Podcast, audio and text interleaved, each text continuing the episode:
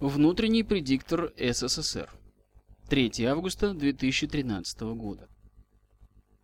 Аналитическая записка. Операция ЦРУ «Белый жеребец». Вторая серия голливудского фильма «Охота за Красным Октябрем».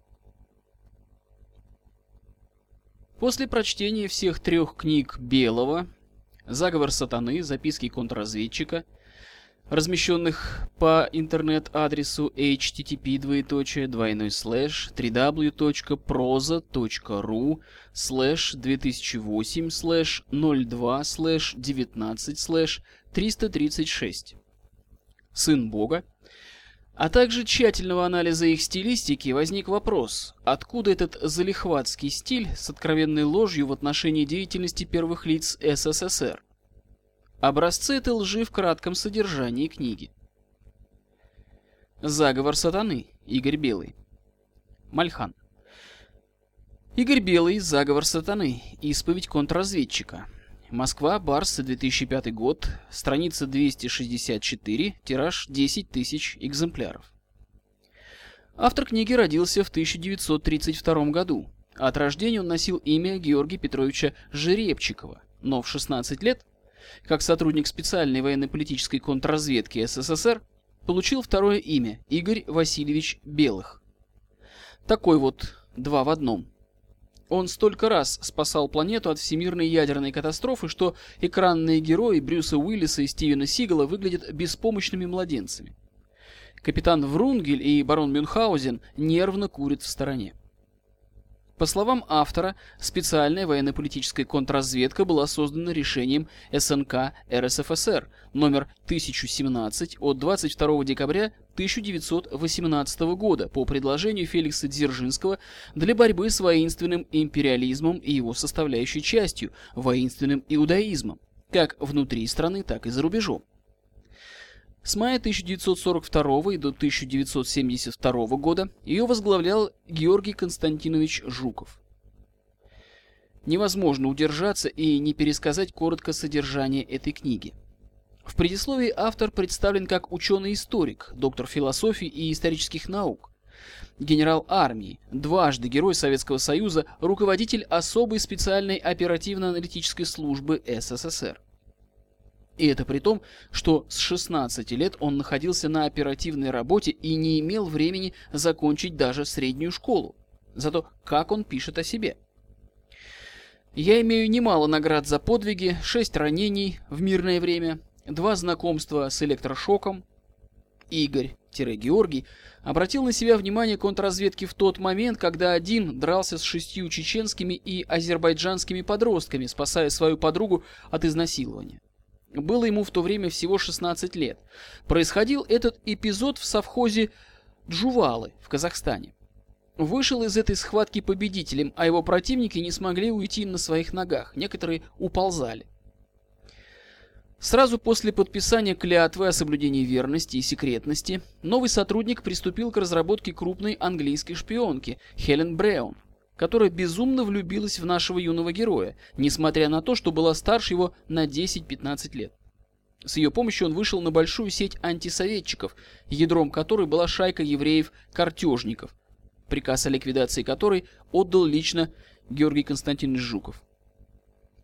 В 1952 году в Москве Жуков вручает Игорю-Георгию погоны капитана и приглашает на встречу с Иосифом Виссарионовичем Сталиным. Следует описание фантастической картины. Двадцатилетний парнишка дает советы руководителю государства и командующему сил обороны этого государства о том, что министр Берия нуждается в пристальном внимании контрразведки. Нет слов. Разведчик Белый успешно разоблачает заговор ЦРУ, изымает при задержании Хелен Браун документы, подписанные Алленом Даллесом, Гарри Труманом и Дуайтом Эйзенхауэром, согласованные с Берией, в этих документах называлась дата антисоветского переворота 1 июля 1953 года, дробление страны на 516 мини-государств и методы пятикратного сокращения численности населения СССР за один календарный год.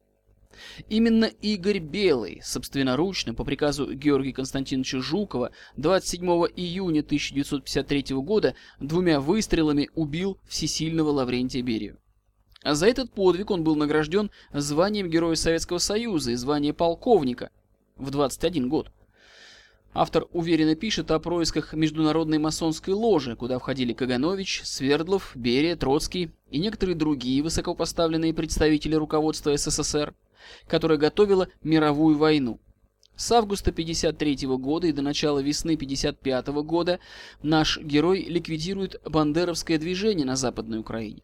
А 23 июля 1955 года прибывает в Будапешт под именем Сергея Ивановича Скороходова. В тесном сотрудничестве с Юрием Владимировичем Андроповым он руководит контрразведывательной деятельностью на территории Венгрии. После возвращения в Москву попадает в немилость у потенциального врага Булганина. Но Жуков спасает своего протеже и направляет опять в Венгрию по личной просьбе Андропова. Перед отъездом Никита Сергеевич Хрущев присваивает молодому контрразведчику звание генерал-майора. Примерно в это время автор поступает в Ташкентский техникум механизации сельского хозяйства. После успешного выполнения задания в Венгрии в ноябре 1956 года Игорь Белый направляется в Китай на встречу с Джоу Энь Лаем. А 6 декабря в 10.00 контрразведчик Игорь Белый ведет переговоры с Мао Цзэдуном в его резиденции под Пекином. В финале этой встречи Белому вручили документы на беспрепятственный переход и проезд на территорию КНР на любом участке китайско-советской границы. Лично Мао Цзэдун подписал их. 19 апреля 1959 года, на день рождения к автору, который находился в тот день неподалеку от Алатау, прилетел Никита Сергеевич Хрущев и подарил ему золотые часы, сняв с руки. При этом Хрущев объявил, что он награждает именинника орденом Ленина. В июне того же года автор руководит событиями на Кубе, дважды предотвращает попытки физического устранения президента США Джона Кеннеди и защищает диплом в своем сельскохозяйственном техникуме. К этому времени он уже получил звание генерал-лейтенанта в 27 лет. Затем автор описывает свою встречу 20 октября 1960 года с братьями Кеннеди в Калифорнии, где договаривается о тайной встрече лидеров США и СССР на базе Гуантанамо. Даже ту туфлю, которой Никита Сергеевич Хрущев стучал по трибуне ООН, придумал, в кавычках, контрразведчик Белый. Он же и проинструктировал Никиту Сергеевича, как ей стучать. За удачное предотвращение развязывания мировой войны Игорь Белый получает в ноябре 1962 года вторую звезду Героя Советского Союза и звание генерал-полковника. Автор сообщает такие сведения. Более половины золота Мартина Бормана, около 20 тысяч тонн, было отобрано при обысках мирного населения. Иосиф Моль передал американцам около 400 тонн законсервированной крови первой группы, которую выкачал из славянских военнопленных, что в марте 1963 года он пытался в Боливии, который в те времена, по утверждению Игоря Белого, правил диктатор Дювалье, ликвидировать Бормана, что во время убийства Джона Кеннеди в Далласе первый выстрел сделал Карл Вайтыла, второй выстрел сделал Менахем Беген, и оба выстрела стали решающими. Что касается Освальда, то он угодил в спину губернатора Коннелли. Помимо этого в покушении принимали участие Ален Даллес, Линдон Джонсон, Ицхак Шамир и Голда Мейер. По утверждению Игоря Белого, на совещании у Никиты Сергеевича Хрущева в 11.00 1 марта 1964 года в присутствии Георгия Константиновича Жукова, Подгорного, Косыгина, Полянского и Семичастного ему было предложено занять пост первого секретаря ЦК КПСС. Он из скромности отказался. При Брежневе, настоящая фамилия которого, по утверждению автора, Галимбовский, Автор был обижен на то, что за операцию в Чехословакии его наградили орденом славы первой степени, а не третьей звездой героя. Он расценил это как хамство со стороны Брежнева и сказал, что не примет из его рук ни одной награды. Сообщается, что СВПК в 1978 году установила факт встречи Михаила Сергеевича Горбачева с Маргарет Тэтчер в Англии. Несмотря на противоречия, Брежнев предлагает Игорю Белому в апреле 1981 года возглавить КГБ. Тот опять отказывается. В 1982 году Игорь Васильевич Белый получил, якобы, звание генерала армии. По словам автора, Юрий Владимирович Андропов умер от того, что врач-убийца, некий Груздман, ввел посредством катетера трупный крысиный яд в здоровую почку. Врача застрелили в аэропорту при попытке к бегству. Игорь Белый заканчивает книгу словами «Это мое первое повествование». Заговор сатаны – только начало, продолжение следует. С некоторым страхом буду ждать этого. Что еще может появиться в этой буйной голове? Действительно, откуда этот буйный стиль, свойственный боевикам Голливуда эпохи Дикого Запада? Потом стало ясно откуда. Такой стиль свойственен всем голливудским фильмам про СССР. Особенно ярко он выражен в голливудском фильме, вышел на экраны США в 1989 году «Охота за Красным Октябрем», в котором замполит АПЛ ВМФ «Красный Октябрь» носит фамилию Путин. Его убивает командир АПЛ, латыш по национальности, так как замполит Путин якобы мог помешать сдать лодку США. В фильме АПЛ ВМФ СССР проекта 941 «Акула» получил известность в ВМС США благодаря самому высокому уровню шума среди АПЛ ВМФ и потому получил у них название «Ревущая корова». К настоящему времени АПЛ этого типа либо порезаны на металлолом, либо выведены из состава действующего флота. Якобы прорывается через все противолодочные рубежи США, после чего командир сдает ее правительству США – Снижение уровня шума АПЛ «Красный Октябрь» якобы обеспечивается установкой на ней гидрореактивного движителя. Конечно, толпа американских и российских кинозрителей, незнакомая с этой очень специфической областью акустики и гидродинамики, возможно и поверит всем глупостям американского фильма, но те, кто занимался этим вопросом профессионально, в 80-е годы прошлого столетия, прекрасно знают, что идею гидрореактивного, якобы малошумного движителя нам специально подбросили ЦРУшники, с тем, чтобы мы вбухали в этот проект как можно больше денег. Они также знают, что это явная провокация, так как по всем расчетам такой движитель реально дает не снижение, а увеличение шумности АПЛ. Некоторые отечественные аналитики, некомпетентные в области военного кораблестроения, до сих пор верят, что по крайней мере на некоторых лодках США гидрореактивные движители установлены. Они ссылаются на фотографии типа приведенной слева. В действительности, в кормовой оконечности лодки не гидрореактивный движитель, а разгрузочное устройство, которое специально одевается на грибной винт для ликвидации упора грибного винта при его вращении. Такие разгрузочные устройства используются в высококультурных в аспекте судостроения странах для того, чтобы энергетическую установку корабля можно было опробовать во всех эксплуатационных режимах, поставив корабль у достроечной набережной завода без выхода в море. Это обеспечивает существенную экономию времени и средств при осуществлении наладочных работ, а в случае выявления каких-либо неполадок корабль не придется буксировать из района испытаний на завод для их устранения. В государствах, где инженеры не заняты работой по специальности, некоторые «научные светила» в кавычках продолжают на основе таких фотографий делать выводы о том, что США достигли невероятного прогресса в акустической скрытности подводных лодок благодаря чудо-водомету. Именно они, либо по собственной дурости, либо потому что были во времена СССР агентами влияния, с пеной у рта доказывали, что и нам надо устанавливать на АПЛ ВМФ гидрореактивные движители, чтобы не отставать по акустической скрытности от вероятного противника. О том, что в ВМС США совершенно иная философия создания флота, из которой проистекают и иные тактико-технические требования к кораблям, и эти иные требования выражаются в иных конструкциях, технологиях и организации процесса создания корабля. Отечественные горе-аналитики даже не подозревают и чужды для них философии кораблестроения не интересуются. Для одних такая философия – банальная болтология, а для других – слишком абстрактно и сложно. А им надо прямо сегодня делать дело. Под воздействием таких «аналитиков» в кавычках в конце 70-х и начале 80-х годов прошлого века на исследование возможного профита установки гидрореактивного движителя на АПЛ-ВМФ в СССР были выделены значительные финансовые ресурсы по этой проблематике.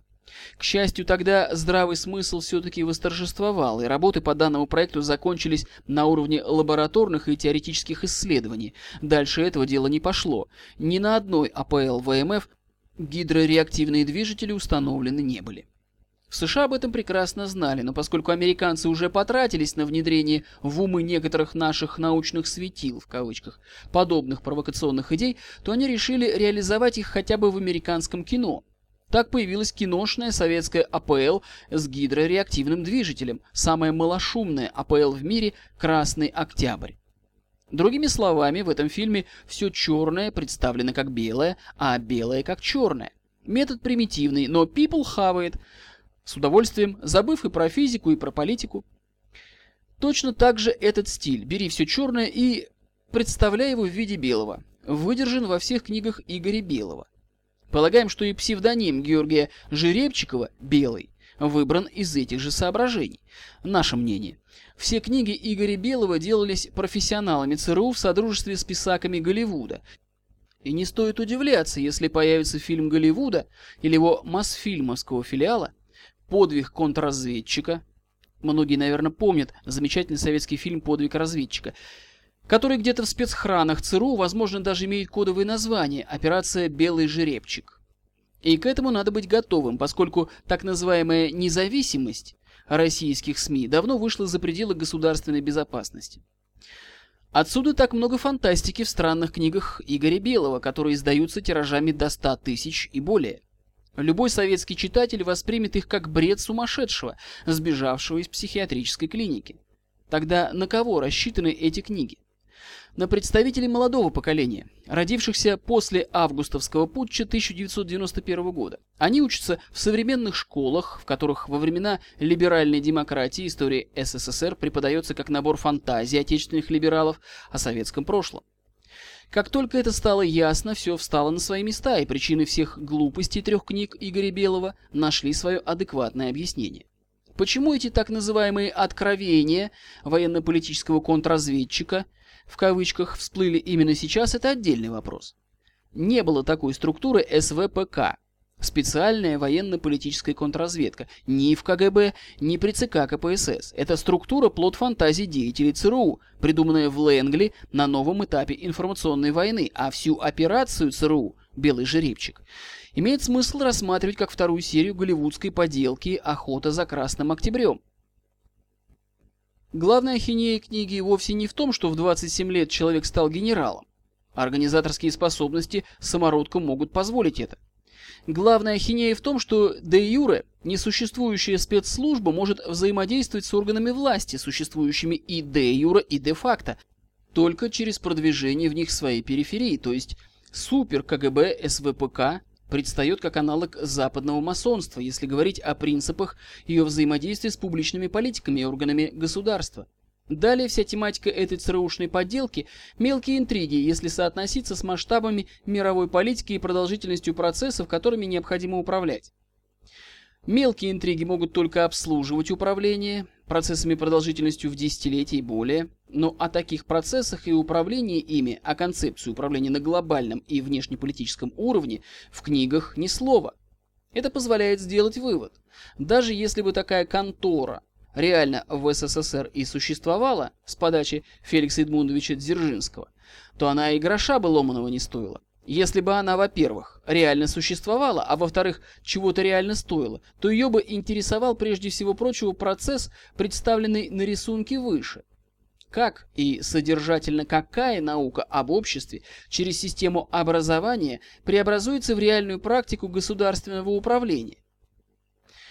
Если бы описываемая белым контора, во-первых, действительно существовала, и, во-вторых, действительно бы работала, то у нее к руководителям Госплана СССР и премьер-министром СССР после сталинской эпохи было бы вопросов лет на 10-20 строгого режима, а также были бы вопросы по расстрельным статьям к академикам-экономистам А.Г. Аганбегяну Т.И. Заславской и некоторым другим, кто занимался общественными науками так, чтобы привести общество СССР и его руководство к выводу, да тут всю систему надо менять, что подразумевало не социализм с человеческим лицом, реставрацию капитализма, но не государственно-монополистического и высокотехнологичного, а колониального типа. И опять же, если все, что пишет белый жеребчик, правда, то где подросшая смена СВПК и почему ими не были профилактированы такие ребята, как Гайдар, Чубайс, Кох, Гусинский, Березовский, Ельцин и множество других сваниц и познеров. Все изложенное выше позволяет оценить тексты однозначно.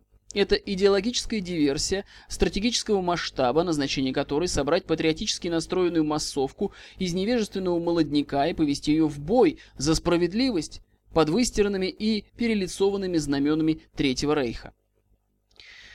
Одновременно с книгами Белого нам был прислан китайский мультик, который можно посмотреть по этой ссылке.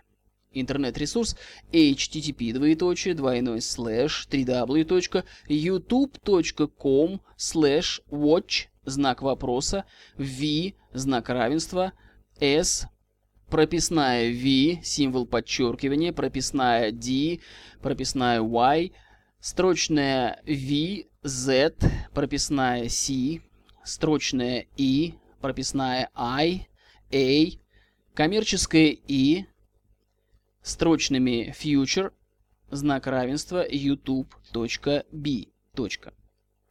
Ролик сделан дипломником Пекинского университета. Мы разослали его в ряд стран, где есть наши респонденты с просьбой попытаться раскрыть символику мультика. Наиболее адекватную расшифровку получили из Канады, где идет активная китаизация этой страны, и, возможно, потому именно там китайский менталитет раскрывается наиболее адекватно. Ролик сделан для китайцев и русских, есть русские титры.